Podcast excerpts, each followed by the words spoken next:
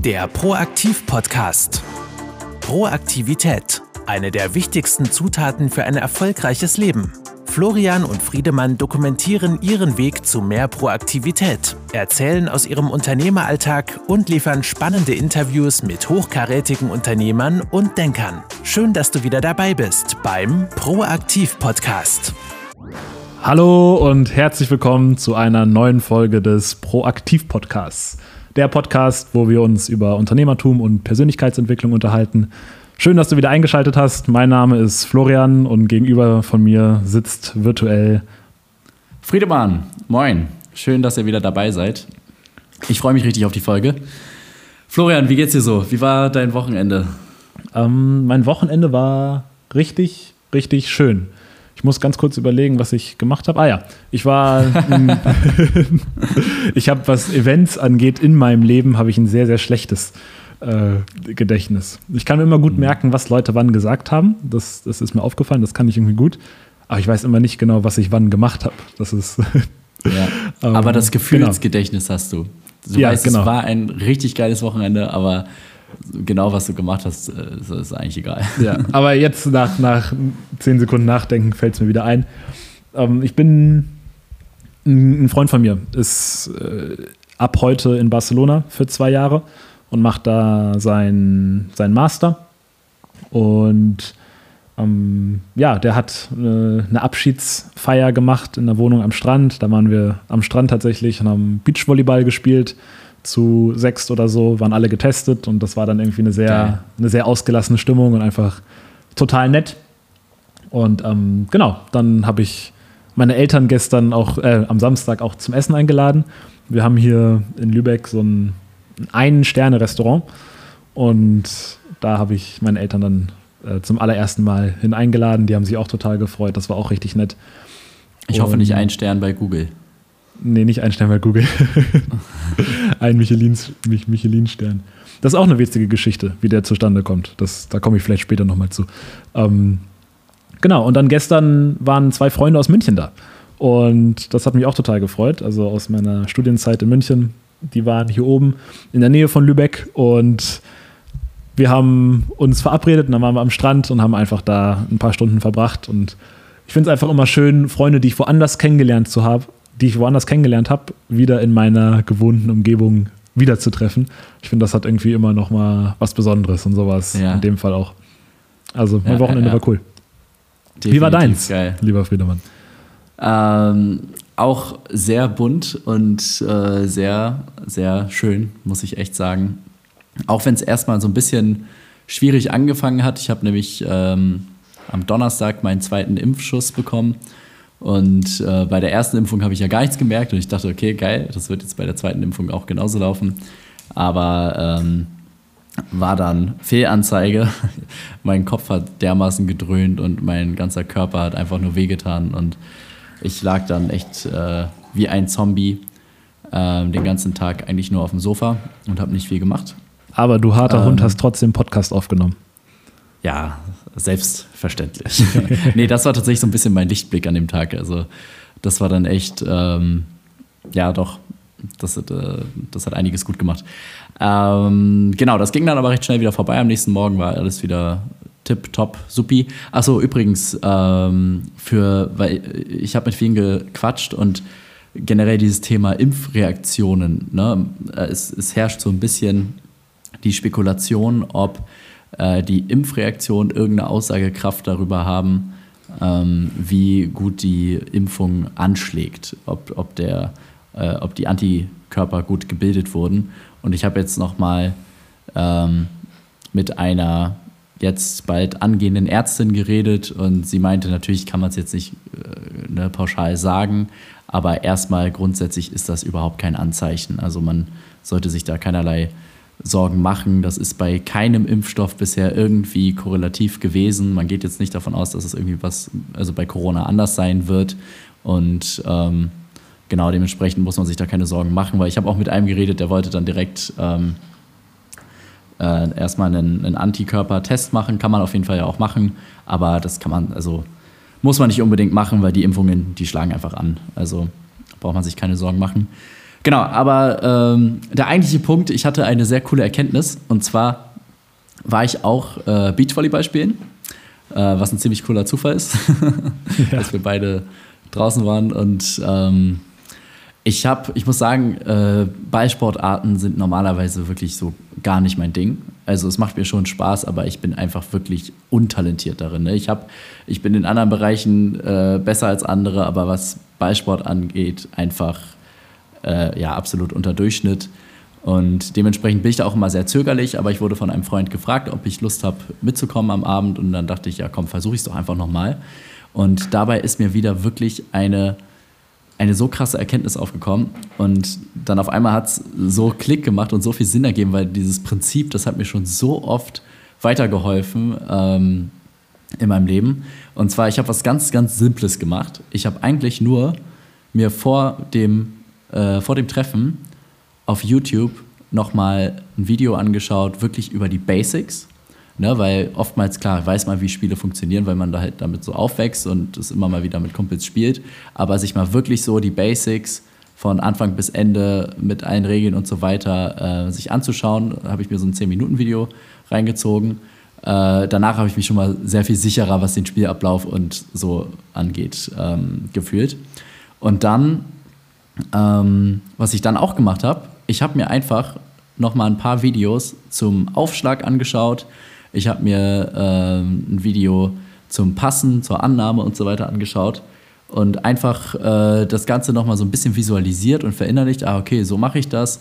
Äh, auch beim Baggern, was ist da die korrekte Handhaltung und so weiter, weil das, da macht man so viel intuitiv einfach falsch. Und wenn man diese Sachen, also ich glaube, das waren dann so zwei, drei kleine Tipps, die ich dann wirklich da rausgezogen habe. Und das hat so einen krassen Unterschied gemacht. Ich habe noch nie so viel Erfolgserlebnis gehabt bei einem Volleyballspiel. Ähm, und das waren alles Leute, die jetzt irgendwie schon, weiß ich nicht, ein Jahr im Verein spielen oder so oder auf jeden Fall regelmäßig irgendwie ein bisschen ambitionierter. Ähm, und ich bin da angekommen und dachte so, boah, ey, hoffentlich äh, haben die überhaupt Bock darauf, irgendwie mit mir zu spielen. Ich will denen ja auch nicht im Weg stehen, ne, wenn dann einer gar nichts kann. Und aber Pustekuchen, äh, wir haben da so wegrasiert. Ich habe einmal äh, zehn Aufschläge in Folge rübergeballert. Festanstellung an der Ausschlagposition. Jawohl, so war es dann. so war's dann. Das war eine richtige Rallye. Und äh, wir haben die so, also das war echt richtig geil. Es war dann doch auch gut ausgeglichen, das heißt, es hat auch echt Spaß gemacht, dann mitzuspielen. Und ähm, das hat mir einfach gezeigt, so eine Schwäche, die man hat, also ne, in meinem Fall jetzt einfach Ballsport, kann man trotzdem einfach, wenn man da smart rangeht und sich einfach äh, vorher so, so eine kleine Dosis an Wissen verschafft und das auch visualisiert natürlich, vielleicht auch mal zu Hause irgendwie einen Ball in die Hand nimmt und guckt, ah, okay, so halte ich das, äh, darauf achte ich und so weiter. Wenn man sich das einmal anschaut, ey, es läuft auf einmal. Und was ich auch richtig bemerkenswert fand, ich habe bei den anderen Spielern, die schon seit Jahren spielen, Dinge bemerkt, wo in den YouTube-Videos gesagt wurde, ey, absolute Red Flag. Nice. Mach das auf keinen Fall, du verschwendest wow. so viel Energie, du verschwendest Momentum, du äh, bist unpräzise und so weiter. Was sind da und Beispiele für? Äh, als Beispiel halt beim Aufschlag ähm, nicht in die Hocke zu gehen und dann irgendwie nach oben zu kommen, sondern einfach, ey, steh da ganz normal, steh da ganz, äh, ganz äh, entspannt. Du brauchst jetzt nicht so viel Kraft und Schwung, dass du in die Hocke gehen musst, um den Ball irgendwie äh, 40 Zentimeter hoch zu liften, damit du den dann weghauen kannst. Ähm, sondern das eben ganz ruhig zu machen, auf einer Linie, auch sich immer dieses Rechteck über dem Netz zu visualisieren. Ey, das hat so viel gebracht, was die Treffsicherheit angeht. Ich habe echt mhm. fast keinen Aufschlag verhauen. Wow. Und, ähm, von oben auch, ne? Genau, ja. genau. Ich habe ich hab die Aufschläge alle von oben gemacht. Sehr stark. Ähm, und ja, dann, dann ist mir aufgefallen, genau das Gleiche habe ich eigentlich auch gemacht, als ich mit Skifahren angefangen habe. Und ich bin ja jetzt nicht irgendwie aus einer Skifahrerfamilie. Wir, keiner aus meiner Familie fährt eigentlich Ski. Wir sind immer nur zum Wandern in den Alpen. Und dann habe ich das ja vor gar nicht so langer Zeit äh, mal ausprobiert. Und ich habe mir auch vorher ein YouTube-Video angeschaut. Und das war halt auch so ein richtig, richtig krasser Typ, der dann einfach wirklich 80-20 mäßig das Wichtigste, was man wissen muss, ähm, einmal abgeliefert hat ich habe mir da Notizen gemacht, ich habe es mir, ich habe so ein bisschen dann zu Hause ausprobiert Und dann bin ich da angekommen bei der Skipiste. Ich habe noch eine Stunde Einzelunterricht genommen, aber im Grunde genommen, die konnte mir jetzt nicht so viel mehr erzählen. Das Einzige, was ich brauchte, war die Übung. Und dann hat es geklappt. Ich hatte direkt irgendwie vom, von Tag 1 an Spaß und es ist jetzt nicht so, dass ich so super talentiert bin in solchen Sachen, mhm. sondern man weiß einfach, worauf es ankommt, ne, was, die, was sind die Do's und, die Do's und Don'ts. Man hat sich schon mal, man hat das Thema schon mal vorher in die Hand genommen und ähm, ist dadurch einfach nochmal so wirklich so ein, so ein Sprung einfach voraus und ähm, da ist mir einfach nochmal diese, diese Macht des Internets mittlerweile aufgefallen, weil das Ding ist, es ist ja nicht nur Content da draußen über jedes Thema, sondern es ist Content von den Besten der Besten da draußen. Weil was ist denn, welche Videos ranken denn am besten auf YouTube? Es sind die von den absoluten Profis, die sich darauf spezialisiert haben und die wirklich gut abliefern und die das drauf haben, während du, wenn du jetzt irgendwie an irgendein Skigebiet kommst, da kriegst du random einen Skilehrer zugeteilt und die sind vielleicht selber halt so mittelmäßig oder vielleicht auch jetzt nicht die besten Kommunikatoren und so und da musst du die irgendwie ausquetschen und irgendwie gucken, dass du da was äh, lernst. Ähm, ne, das, äh, das darf man gar nicht, also ich finde, das, das darf man einfach nicht unterschätzen, wie krass diese Repositorie einfach ist. Das stimmt. Also im im Idealfall kann man quasi alles vom Besten der Welt lernen. Also ja. in der Theorie brauchst du eigentlich, brauchst auf der Welt auch nur einen, einen Mathelehrer oder so und der macht dann ganz, ganz, ganz viele Videos und dann lernt die ganze Welt von diesem einen besten Mathelehrer.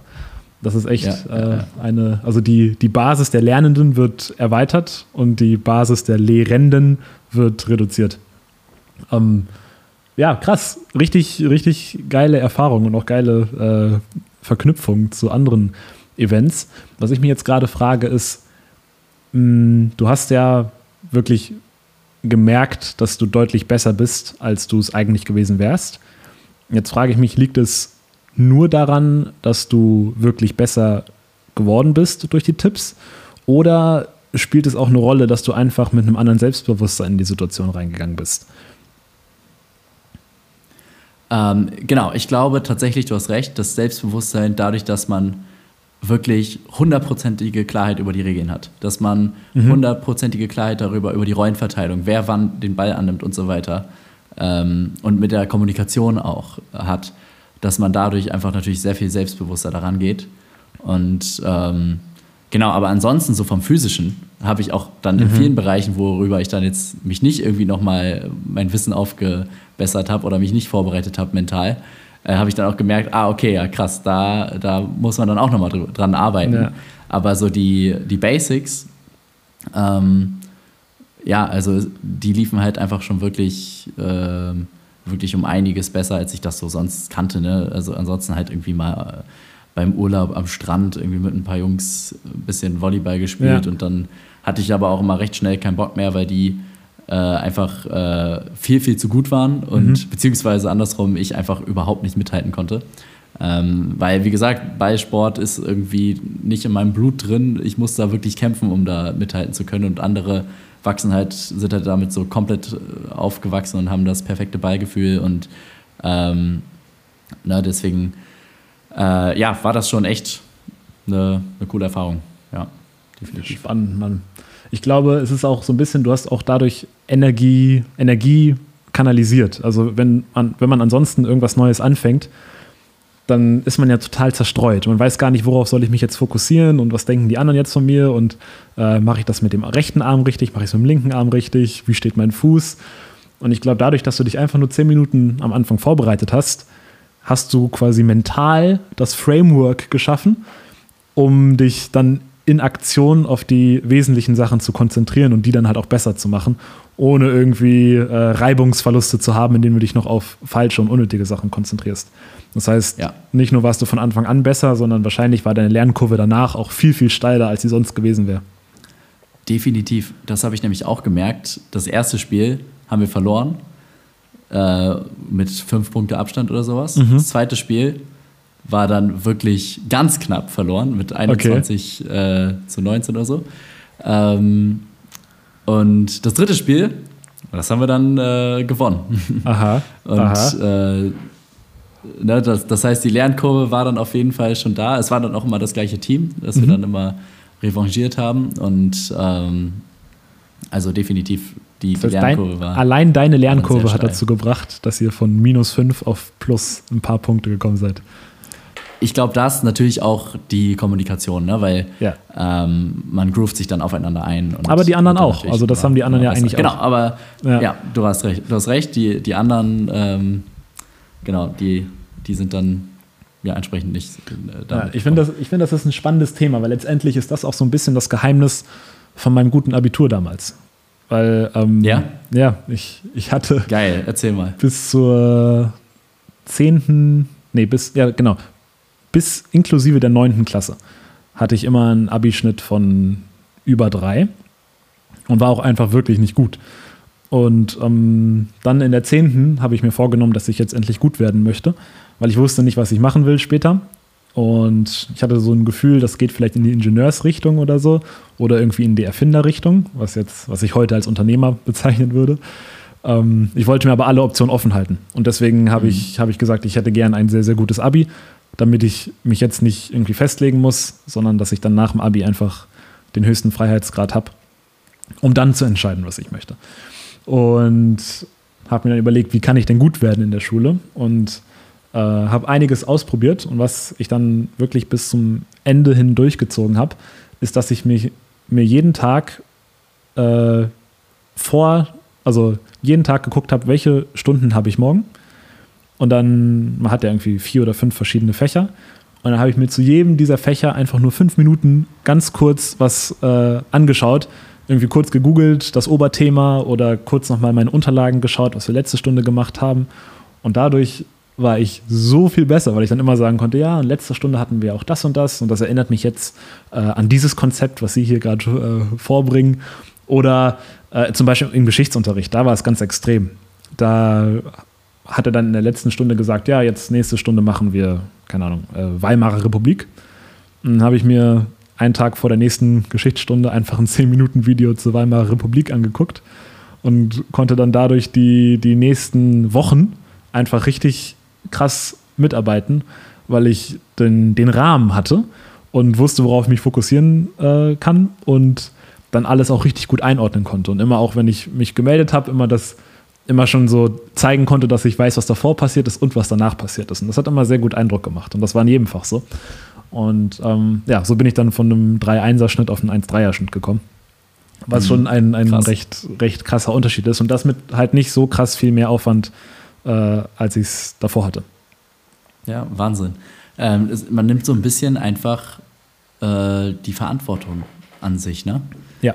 Man sagt nicht, hey Lehrer, bring mir mal was bei, Ja. sondern du schaust einfach, wie kann ich das jetzt wirklich auf smarte Art und Weise mit wenig Aufwand, aber von den besten Leuten auf den Punkt gebracht, Mhm. einfach mir aneignen. Und Ja. dann ist es meistens so simpel, wie sich einfach kurz vorher ein 5- bis 10-minütiges Video reinzuziehen. So ist es. Ähm, und wie ist das denn jetzt? Also bei deinem, bei deinem Physikstudium hast du ja auch einen wirklich äh, sehr guten Abschluss hingelegt. Würdest Ja. du sagen, dass das da ein ähnliches Prinzip war? Nee, da, das, Nee. War, das war zu. Ähm, das war zu. zu. zu komplex und zu krass, Mhm. als dass ich da mit, mit so kleinen, kleinen Hacks irgendwas voranbringen konnte. Es gibt. Ähm, oh, ich habe den Namen. Es, hieß hier irgendwie so ein Horror. Der Dunning-Kruger-Effekt. Das Mhm. ist so ein Graph, der zeigt ähm, auf der, auf der X-Achse zeigt er dein Wissen und auf der Y-Achse, die nach oben geht, zeigt er äh, deine, dein, Selbstbewusst, dein Selbstbewusstsein. Und ähm, ganz am Anfang geht das so richtig stark hoch. Also mit ganz wenig Wissen steigt dein Selbstbewusstsein exponentiell an. Und dann geht dein, geht deine, äh, dein Selbstbewusstsein aber wieder richtig, richtig stark runter in das Valley of Despair. Und dann dauert es mehr recht lange. weiß. Genau, je mehr man weiß. Und dann dauert es recht lange, musst du deutlich, deutlich mehr wissen, um dann wirklich nachhaltig Wissen aufzubauen. Und auch nachhaltig dir ein Selbstbewusstsein in dem Feld aufzubauen. Warum geht das Selbstbewusstsein wieder runter zwischendrin, obwohl du ja mehr weißt? Naja, das, also in Physik habe ich das äh, sehr, sehr gut gespürt, deswegen ist es mir gerade auch eingefallen. Und zwar, da war es dann so, da haben wir irgendwie gesagt, ja, heute machen wir äh, Thermodynamik oder also in diesem Semester machen wir Thermodynamik. Und dann habe ich mir vielleicht mal dann ein Video angeschaut, irgendwie 20 Minuten zur Thermodynamik und dachte, boah, geil, alles verstanden. Und dann ging es aber los. Dann kamen die ersten Arbeitsblätter, dann kamen irgendwelche krassen Formeln, die ich überhaupt nicht verstanden habe. Und ich wusste viel, viel mehr danach aber dachte, okay, krass, ich habe das Thema doch nicht geblickt. Und, am Anfang dachte ich aber, oh, ich bin schon voll der, voll der Babbo und habe voll den Check von dem Kram. Ähm, habe dann aber bei noch weiterem Beleuchten gemerkt, okay, ich weiß eigentlich gar nichts. Und das ist jetzt doch ein Marathon, den ich laufen muss und, und kein Sprint. Und dann musst du dich durcharbeiten und am Ende kommst du dann dort an, dass du tatsächlich all diese komplexen neuen Gebiete, die ja. du da entdeckt hast, dann verstehst. Und bin dann ich ungefähr genauso selbstbewusst, wie ich es am Anfang war. Ja. Gut, also wenn es darum geht, äh, sein Selbstbewusstsein zu behalten, dann äh, reicht es sich, das Video reinzuziehen. Ja. Ähm, Deswegen ist auch so Fall. viel gefährliches Halbwissen. Weil die Leute ja, eine hohe Confidence ja. haben und dann ganz viel rauslabern.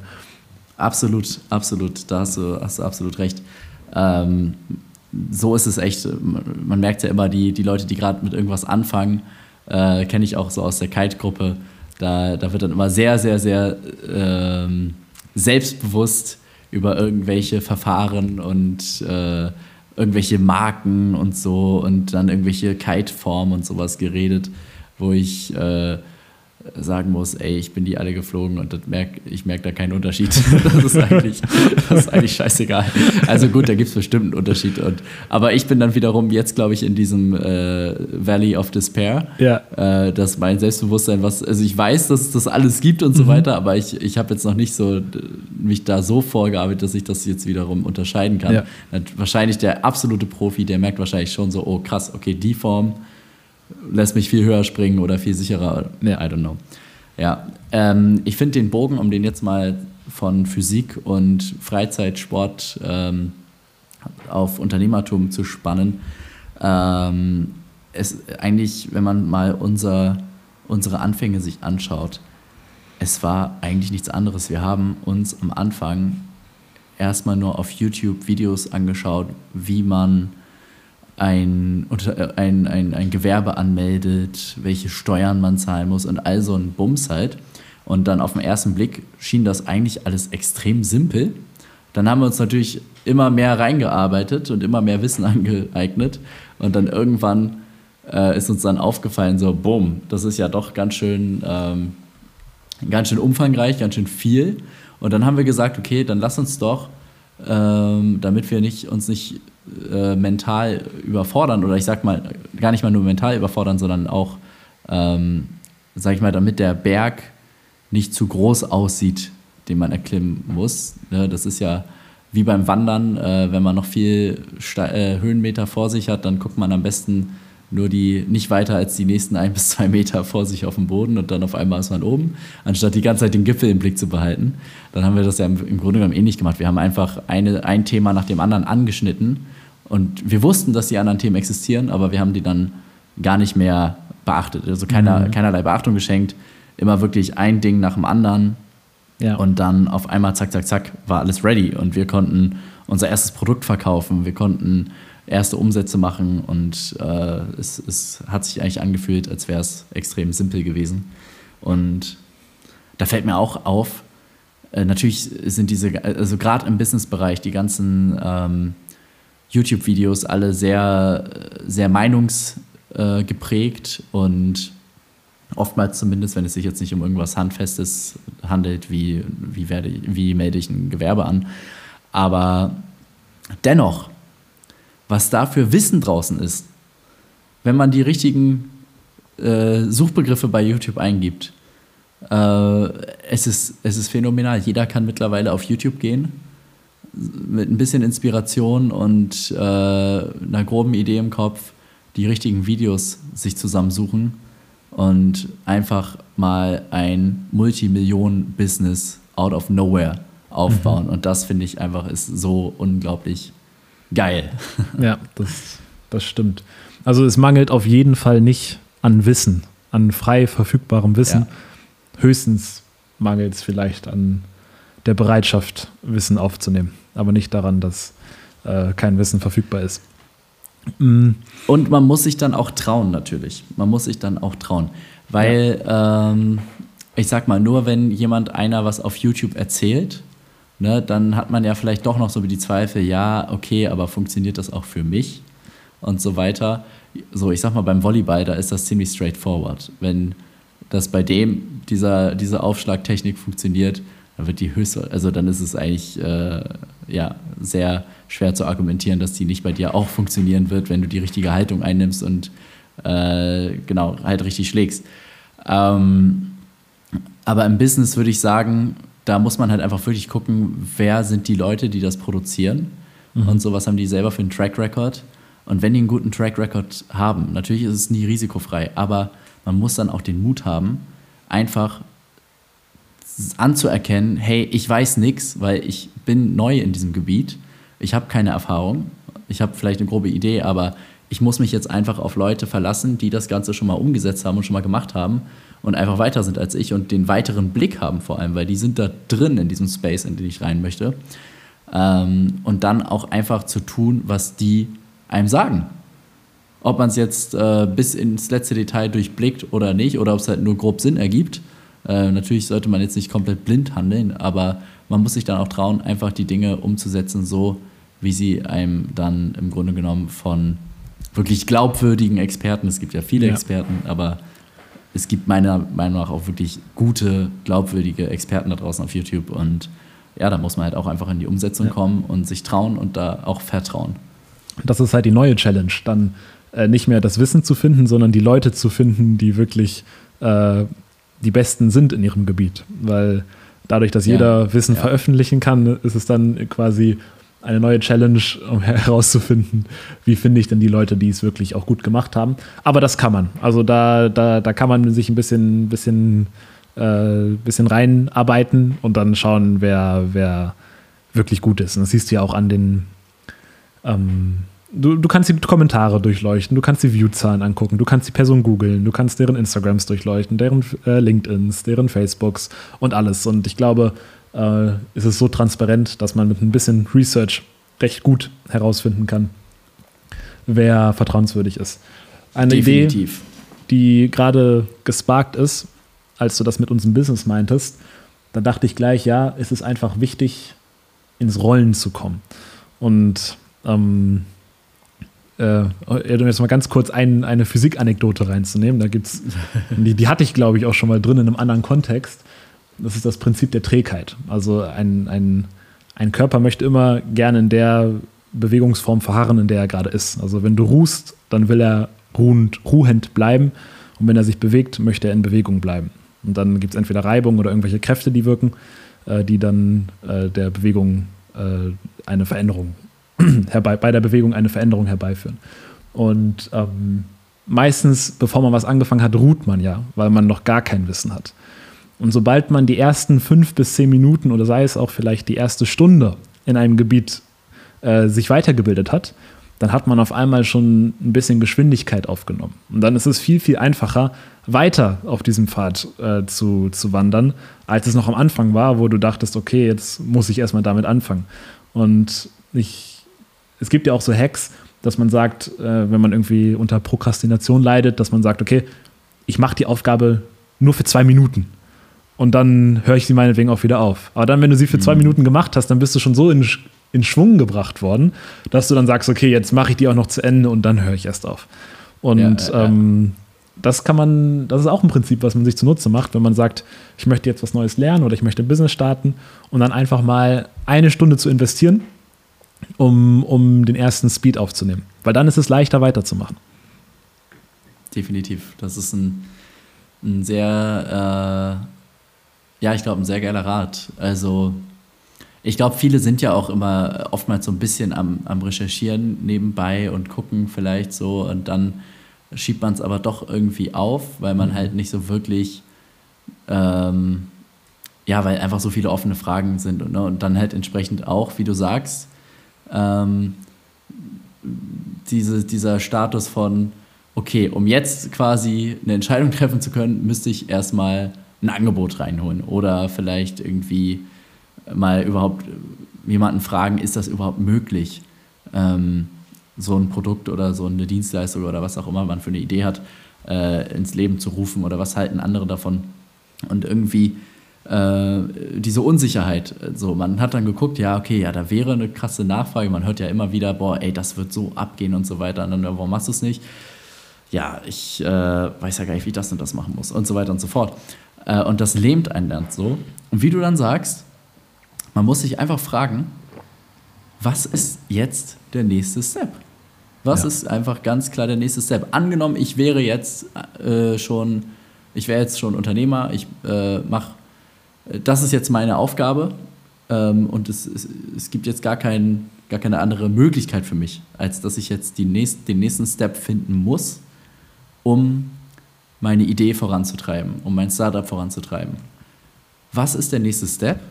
Und dann machst du ihn einfach, dann beschäftigst du dich eine Stunde lang mit dem nächsten Step und äh, versuchst dieses Problem oder dieses, diese Informationslücke oder so auch in dieser Stunde irgendwie zu lösen, indem du irgendwie einen schnellen Anruf machst. Ne? Da muss man auch einmal aus seiner Komfortzone raus, vielleicht bei, bei der IHK anrufen oder bei sonst wem oder so. Vielleicht auch bei irgendeinem anderen Unternehmen, um da mal nachzuforschen, ey, warum macht ihr das eigentlich so und so nicht oder ähm, und so weiter und so fort. Aber einfach irgendwas zu machen, was dem nächsten Step einfach mhm. ähm, ja, in die Karten spielt. Und auf einmal merkt man so, auf einmal hat man neue Informationen und ist in einer ganz anderen Ausgangssituation.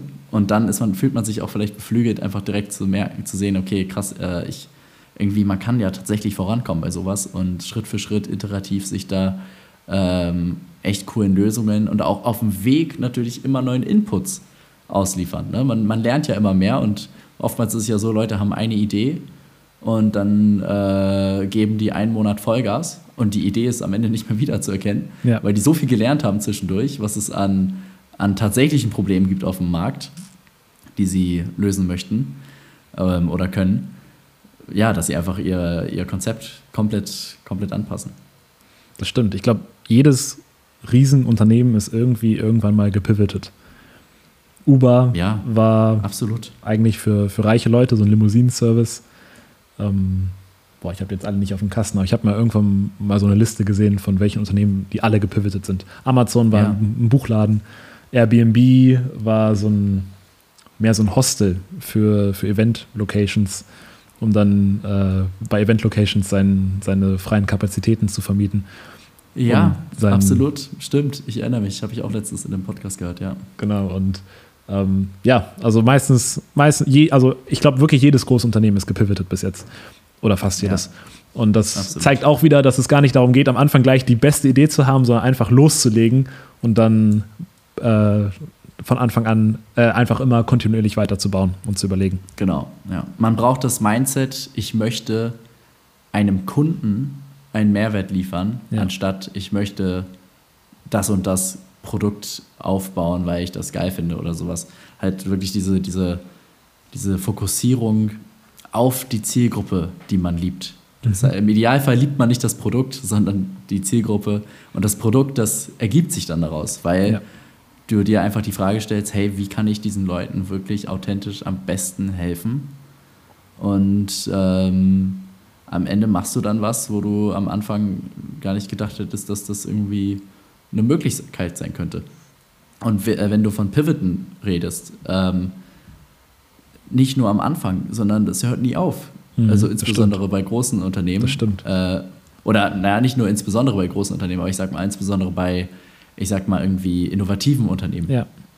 Und äh, ich habe heute gerade mit jemandem über äh, VW geredet und äh, generell die Autokonzerne und mir ist heute auch erst klar geworden in diesem Gespräch, wie krass die am Pivoten sind.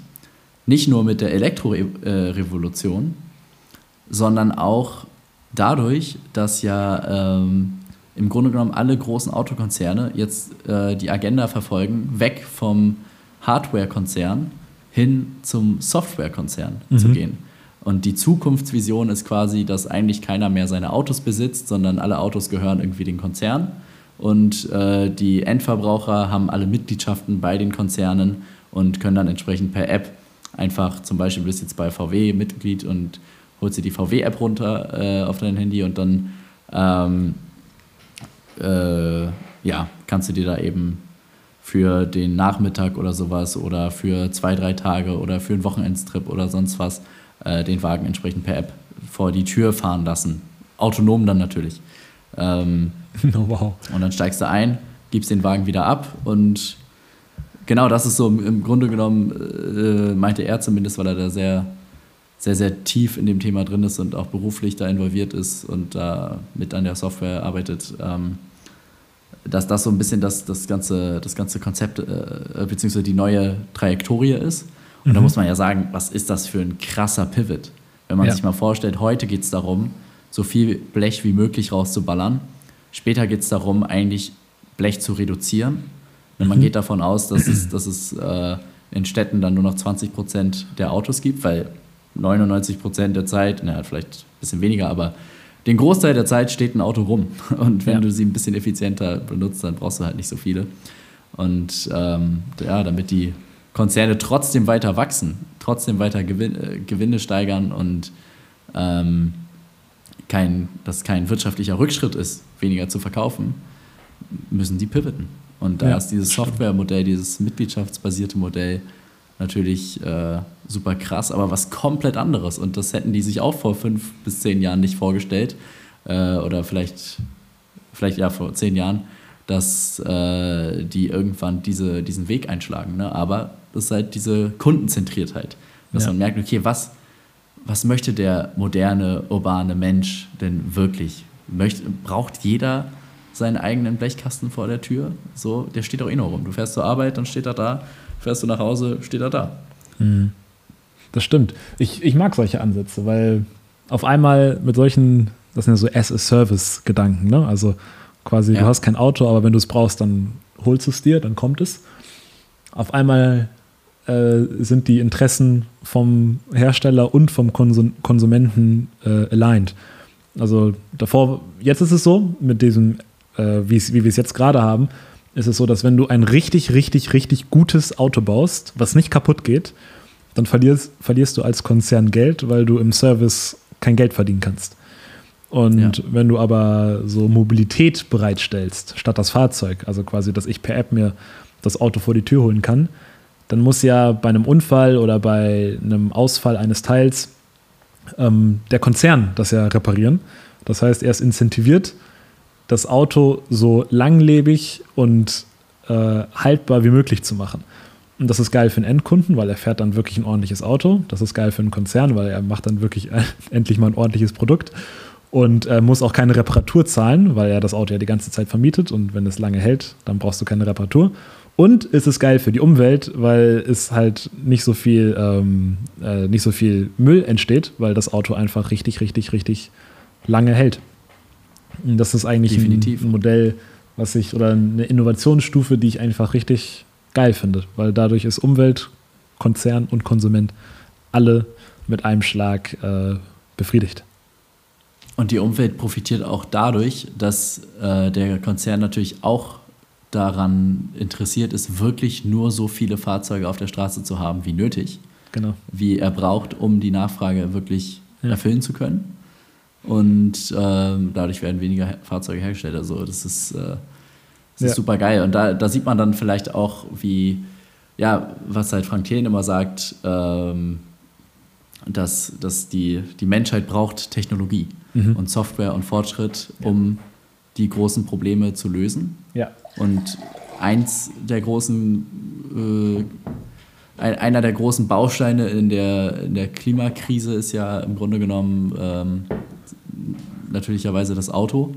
Und ja. wenn man, wenn durch Software es auf einmal wirtschaftlich attraktiv ist, weniger Fahrzeuge auf die Straßen zu bringen, ist das ja, ja phänomenal. Ja, das, das da glaube ich so krass dran. Also, dass der Weg aus den Krisen heraus nach vorne geht und nicht nach hinten.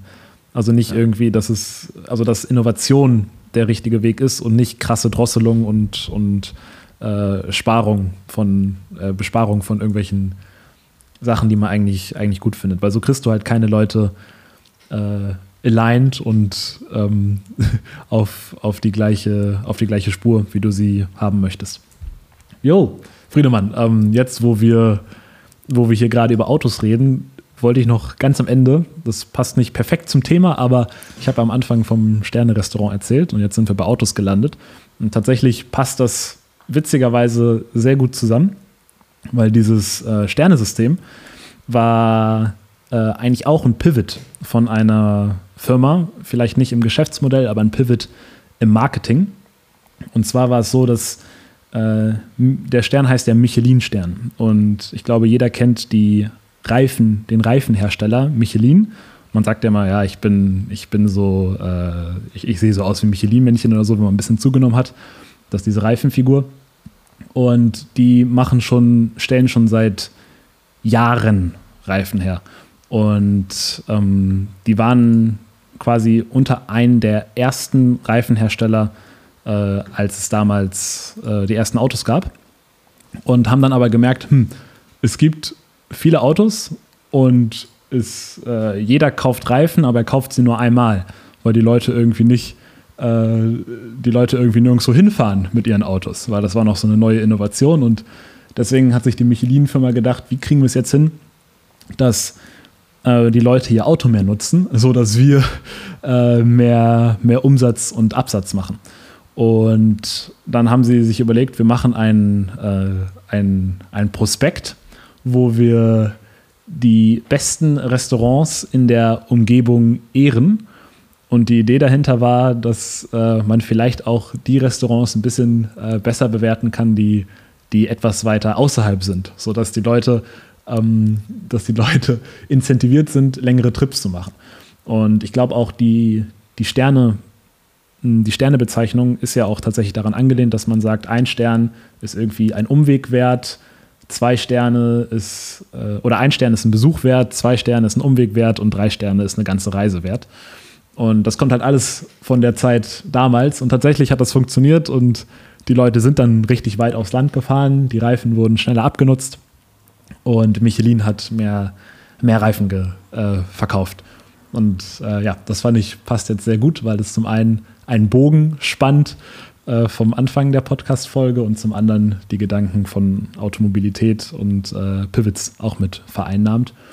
Und gleichzeitig auch nochmal aufzeigt, dass in, zu der Zeit die Incentives von, den, äh, von der Michelin-Firma nicht mit denen der, des Konsumenten ähm, aligned waren, weil äh, ja, da war es halt noch so, je schneller der Reifen verbraucht wird, desto besser ist es für die Firma.